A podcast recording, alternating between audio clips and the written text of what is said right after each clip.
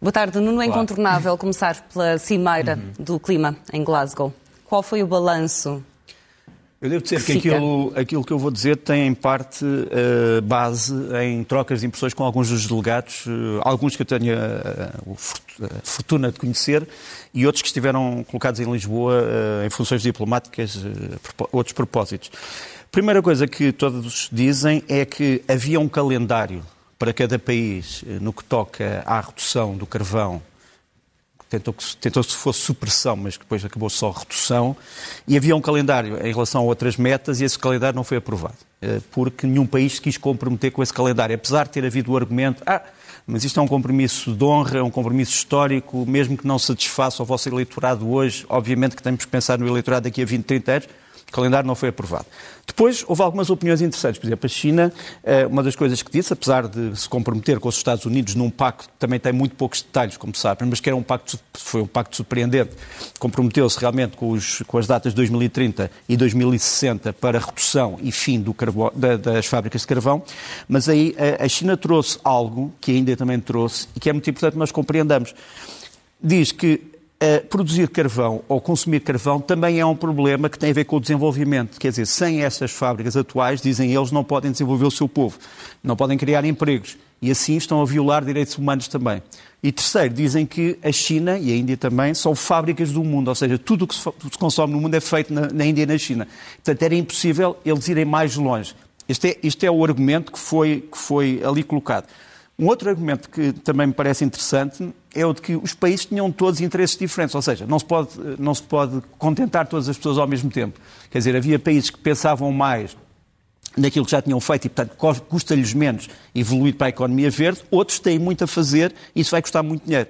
E acham que a curto prazo não ganham votos com isso ou não ganham apoio político. Mas não deixa de não haver aqui um jogo de bastidores entre muitos, porque Sim. a China acaba por apoiar a Índia, Sim. mas é a Índia que fica menos bem vista nesta alteração uh, de última hora dois, Mas os dois coincidem com esta ideia, de, quer dizer, que o carvão, não querem o carvão para destruir a humanidade, querem o carvão para poderem desenvolver a humanidade.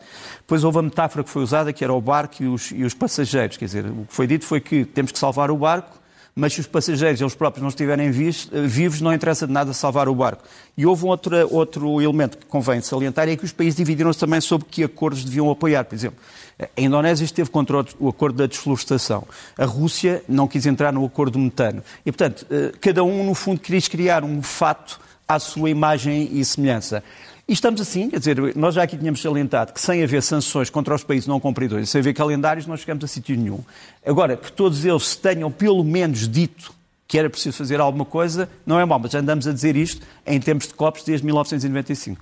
Avançamos para o escândalo que alegadamente envolve militares portugueses ao serviço das Nações Unidas no tráfico de diamantes, droga e ouro. Olha, as boas notícias são, aqui, são as que, eh, compulsando tudo e depois de falar com muitas pessoas envolvidas no processo, este, este, este, escândalo é muito menor do que aquilo que se pensava. Pronto. Portanto, não é realmente uma grande conspiração internacional como se pensava, mas é vergonhoso porque estamos a falar de militares portugueses que desonraram o seu uniforme e, e, e, portanto, isso causa má imprensa para Portugal e causa má imprensa para as Forças Armadas. Aliás, como vamos mostrar aqui, estes são alguns jornais que publicaram, uh, a começar pelo Guardian, que publicaram esta notícia. Todas elas dizem que os militares portugueses foram apanhados nisto ou foram apanhados naquilo, em vez de terem, terem dito uma coisa que era importantíssima, que foi Portugal a desenvolver esta investigação. Portanto, em vez de dizerem aquilo que, por exemplo, é dito ali no Africa News, que eu saúdo, que Portugal desmantelou uma rede de tráfico, esta era a notícia, diz militares portugueses envolvidos numa rede. A pessoa que só leia a primeira, as, as primeiras letras julga que isto foram militares portugueses foram apanhados por um outro país. Não foi. Foi Portugal que investigou o, este delito. E é muito importante. E depois o, a, RF, eh, a Rádio France Internacional também faz uma coisa importante, que eu saliento ali, diz que o governo centro-africano, através do seu ministro dos Negócios Estrangeiros e do seu porta-voz, saúda ao governo português por ter feito isto, porque já anda a denunciar uma série de uh, tropelias, digamos assim, de vários elementos das forças da ONU de vários países e só Portugal é que teve a coragem de avançar. Curiosamente, só a Rádio França Internacional é que falou sobre isso. Esse é o primeiro ponto que eu gostava de dizer. Segundo ponto, uh, nós temos que dizer que realmente o Presidente da República Portuguesa não sabia nada, o Primeiro-Ministro não sabia de nada, mas o Sr. Jean-Pierre Lacroix que é o, o subsecretário-geral das Nações Unidas para Operações de Paz, que está aqui, sabia. Ele foi informado, logo a seguir a se ter descoberto o que é que estava a passar, portanto, entre, entre o fim de 2019 e o princípio de 2020, ele soube, e eh, não esteve eh, obrigado a, a segredo de justiça. Mas como é, que, como é que é possível, em termos de comunicação, que o Ministro da Defesa saiba, não saiba o Primeiro-Ministro, não saiba oh, o chefe das Forças Armadas portuguesas? Eu acho que não é um problema de comunicação. Quer dizer, já, já ouvi essa tese, ah, aqui é um problema de comunicação. Não é um problema de comunicação, é um problema de que as pessoas acham que as prioridades são umas e não outras. Eu acho que a prioridade aqui era informar o Presidente da República.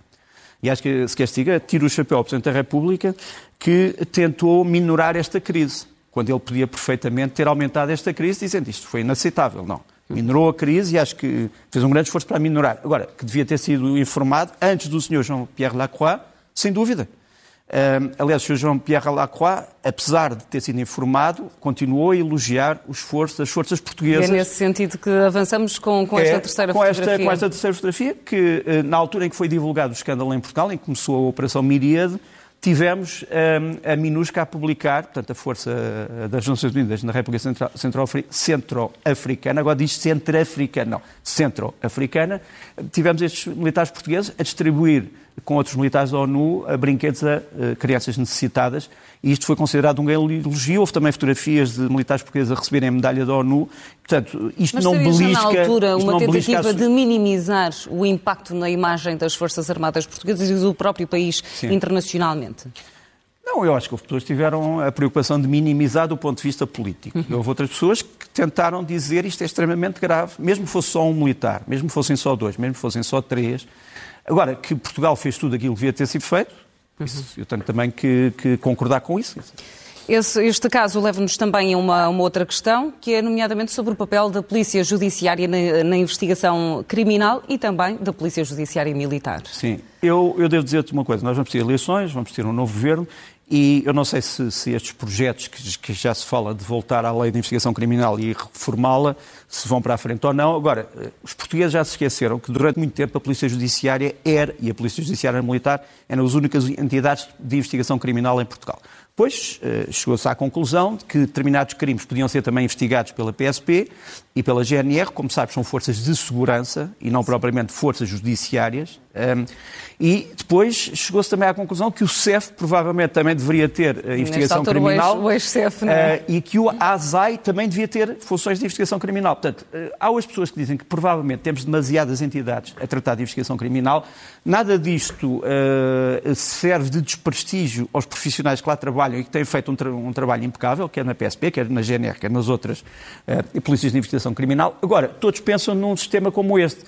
O CEF, como tu sabes, desapareceu. Eh, a sua parte de investigação criminal passaria para a Judiciária.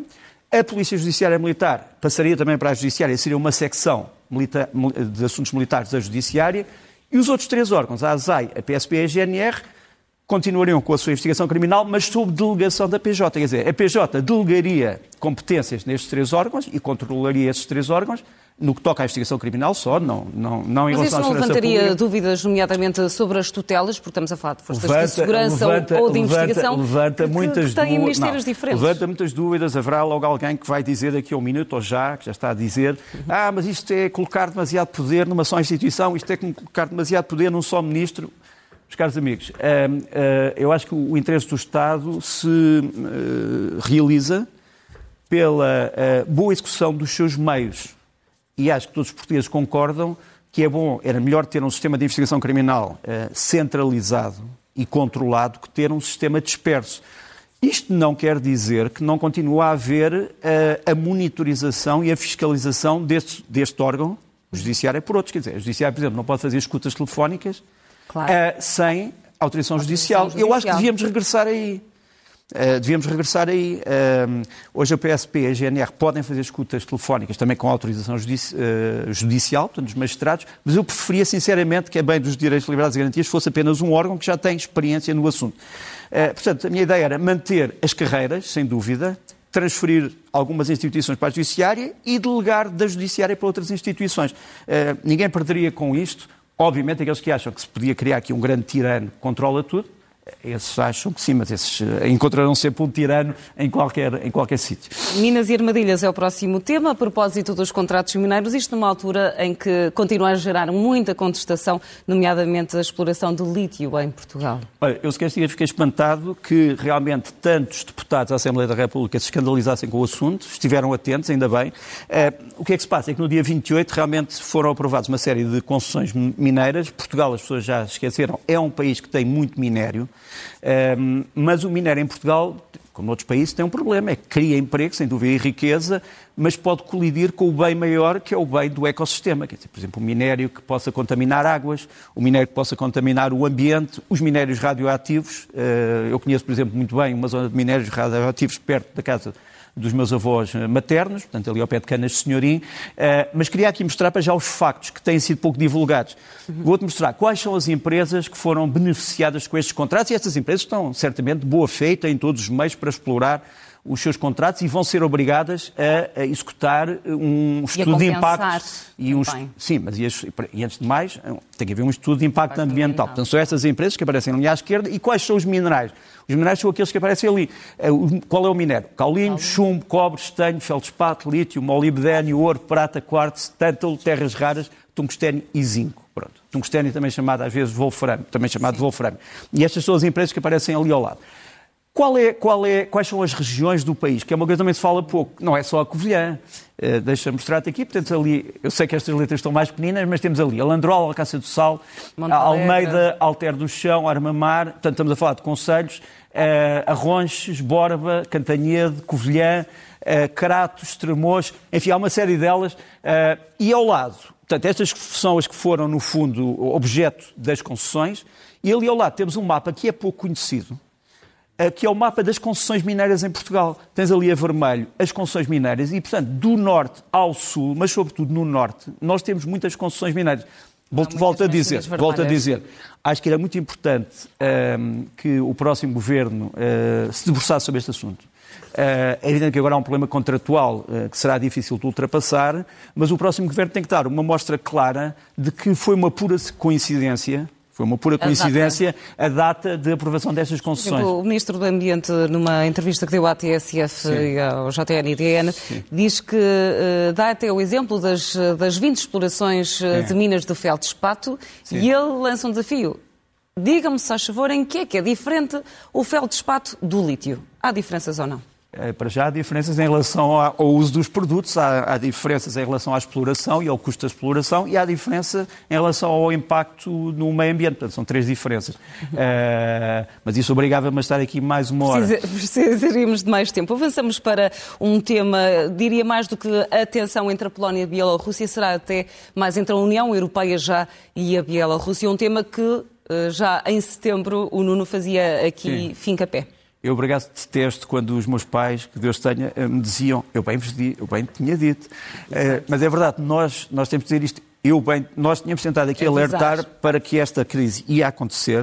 Uh, nós falámos esta carta, uh, falámos praticamente de cavaleiros sozinhos nesta carta. É uma carta que foi feita no princípio de outubro por 12 países europeus, portanto, pelos vice-ministros do interior de 12 países europeus, onde se dizia já, está ali sublinhada a vermelho, que alguns países iam manipular imigrantes numa espécie de guerra híbrida para eh, inundar as fronteiras de países da União Europeia, entre eles a Polónia, a Lituânia, que são neste momento estão na... Estão Sim, porque na... a Bielorrússia não faz só fronteira com a Polónia, não, não. não. Uh, o que é que se passa? O que se passa é que chegaram, de repente, a partir de setembro, à Bielorrússia, uh, dezenas de milha... uh, milhares de imigrantes, são 15 mil neste momento, que vêm do Médio Oriente, seis ou sete capitais do Médio Oriente. Mas o curioso é que a Bielorrússia não faz fronteira com a Síria. não, exemplo. não, mas vieram da Síria, vieram do Iémen, vieram do Líbano, vieram da Jordânia, vieram do Dubai, uh, vieram da Turquia, vieram do Egito.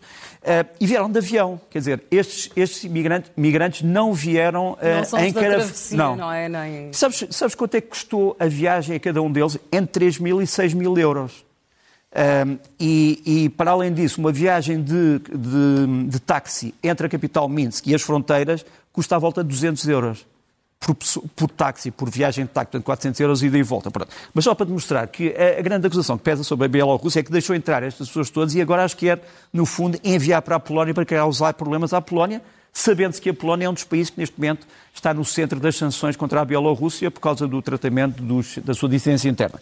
Deixa-me mostrar muito rapidamente alguns vídeos onde se prova este envolvimento. Para já, temos estas fotografias importantes, porque nós também tínhamos falado nos últimos dias da, da, deslocação de uma brigada militar eh, polaca do ocidente para o leste do país, 700 km, já a prever que isto ia acontecer. E aqui tens estas pessoas, a, a, estes militares a, a proteger a fronteira, mas deixa-me ir aos vídeos, muito rapidamente.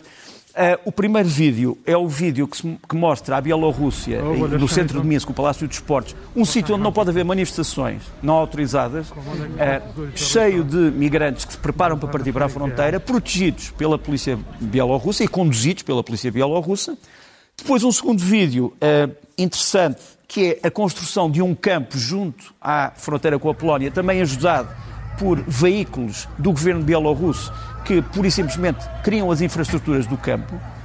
O terceiro, o ter... em frente à Polónia, portanto, isto é tirado do lado polaco. O terceiro é uma conferência de imprensa e de propaganda das autoridades bielorrussas no campo de refugiados a pedirem aos refugiados para dizer que estão a ser perseguidos e que não podem entrar na Polónia e criando aqui, no fundo, um ambiente político uh, de grande hostilidade contra o governo polaco. Este vídeo é do uso do laser, certo? Não, ainda não. Ainda não. Uh, vamos, vamos a seguir, a seguir, ao do uso do laser. Uh, este, é o, este é um vídeo em que os homens da segurança da Bielorrússia pedem aos imigrantes. Agora faça isso um bocadinho, que é para nós fazermos a nossa... Lá estão eles a afastarem-se para, o pé das, para o pé do arame farpado. Agora temos o próximo vídeo, que é realmente o vídeo de uma patrulha polaca que é uh, atingida por feixes de laser que tentam cegar os soldados. Obviamente não são os imigrantes que estão a fazer isto, vê-se depois ali que há forças de segurança da Bielorrússia que estão por trás a manipular o laser. E depois tens esta imagem uh, espantosa. Os imigrantes estavam contidos pelas forças bielorrussas, mas quando foi conveniente, iam sendo lançados contra a polícia polaca, como tens aqui. Pronto. Portanto, no fundo, esta história da manipulação dos imigrantes querem ir para algum sítio melhor do que os sítios onde estão, é, é um escândalo. É um escândalo. E, portanto, quer dizer, nós não podemos dizer que estes homens estão alguns entre a Bielorrússia e a Polónia, como já ouvi na CNN. Eles não estão entre a Bielorrússia e a Polónia. São Eles foram para a Bielorrússia e foram empurrados para a fronteira polaca. São coisas diferentes. E continuamos no domínio da tensão diplomática e dos jogos de, de bastidores. Ecos de guerra, ameaça ou exagero? Olha, quem estivesse ontem em Cascais à noite diria que não, porque houve uma grande festa russa em Cascais, todas as pessoas muito contentes, que não se falou de guerra. E, e agora, a verdade é que há uma grande tensão neste momento entre a Rússia e a Ucrânia que pode degenerar em uh, coisas piores. O presidente ucraniano, há poucas horas, veio dizer que há 100 mil soldados russos na sua fronteira.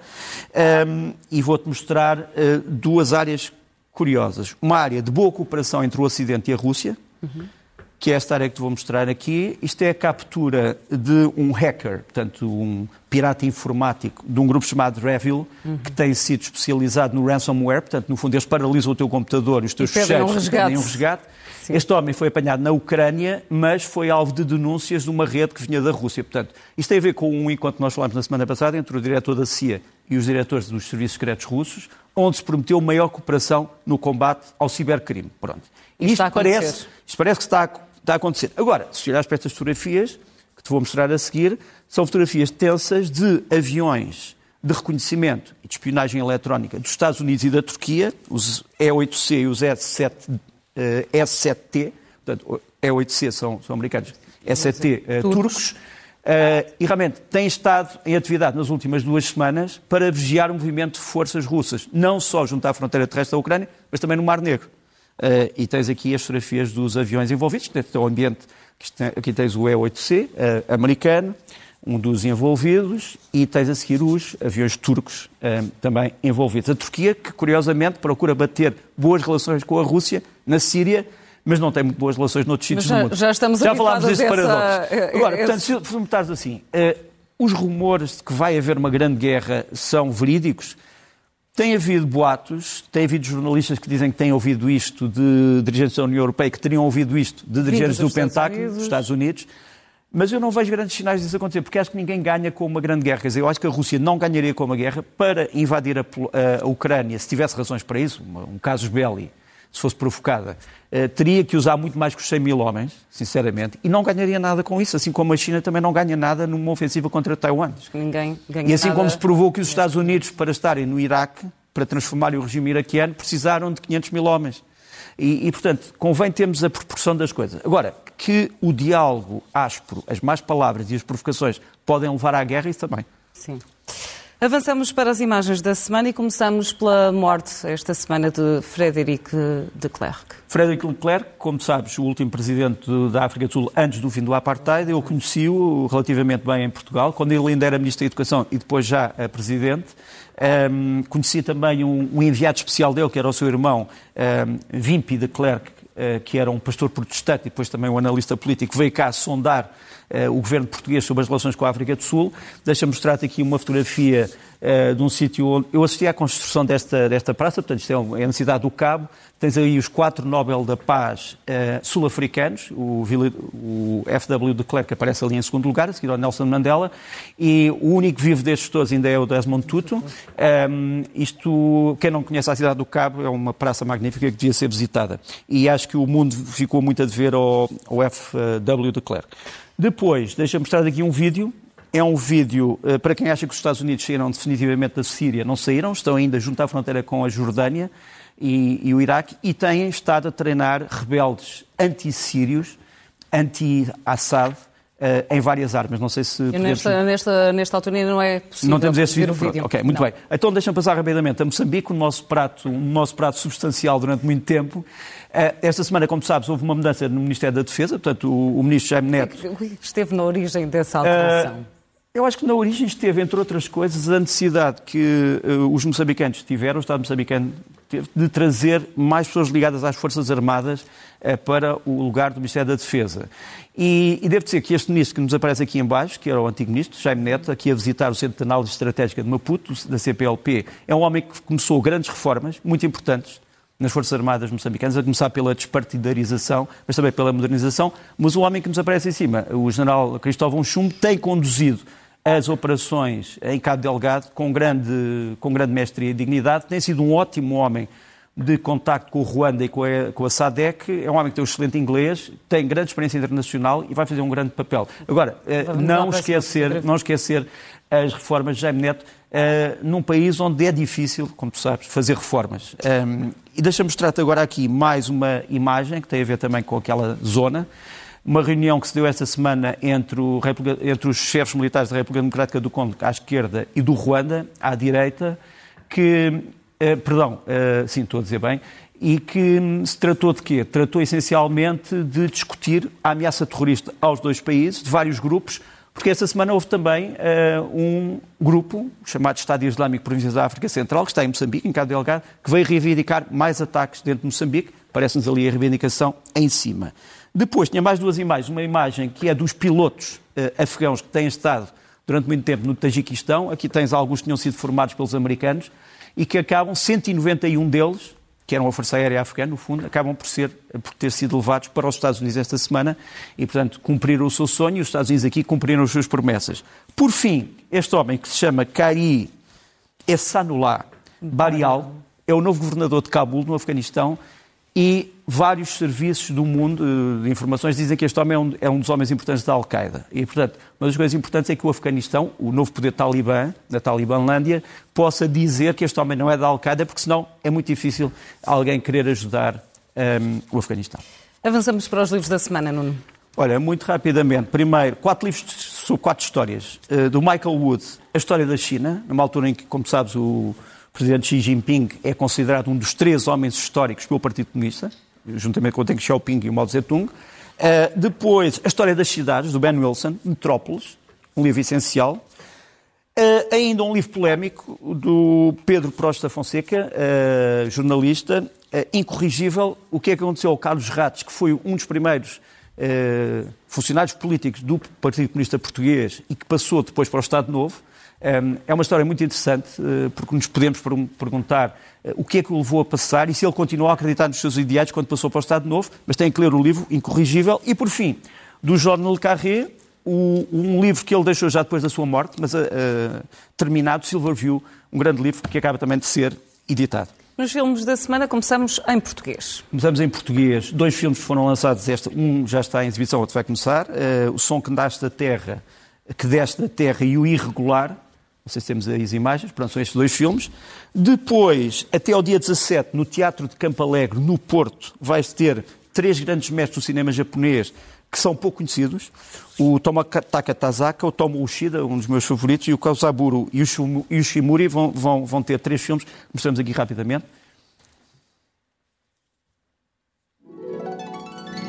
Portanto, isto vai estar no Teatro Campo Alegre do Porto até ao dia 17.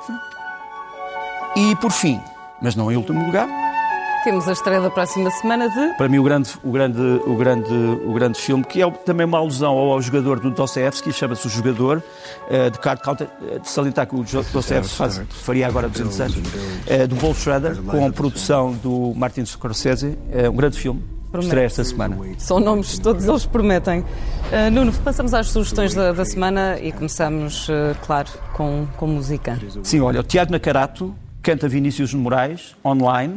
Uh, pode ser consultado, são três capítulos, e encontrei com o Diogo Brito e Faro na guitarra e o Micael Silva na percussão. Tens aqui um bocadinho da dança de Ossanha. Vamos ouvir um bocadinho.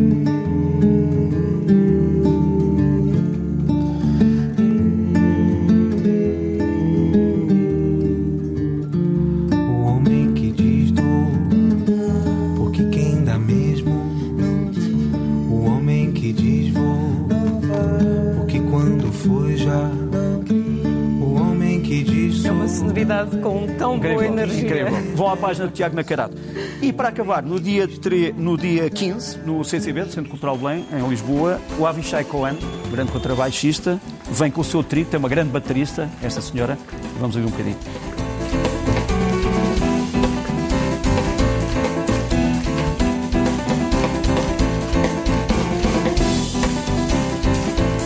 Avishai Cohen é um homem de origem israelita, eh, mas que tem trazido, no fundo, a música de todo o Médio Oriente, Palestina, do Egito, eh, tem trazido as tradições eh, e vai ao jazz, mas vai também ao pop, ao rock e mais um bocadinho, se for possível. Ainda temos sempre para ouvir mais um bocadinho. É um caos contagiante, diria Nuno. Nuno, é sempre um gosto. Até ao próximo domingo. Até ao próximo. Uma boa tarde. Muito obrigado.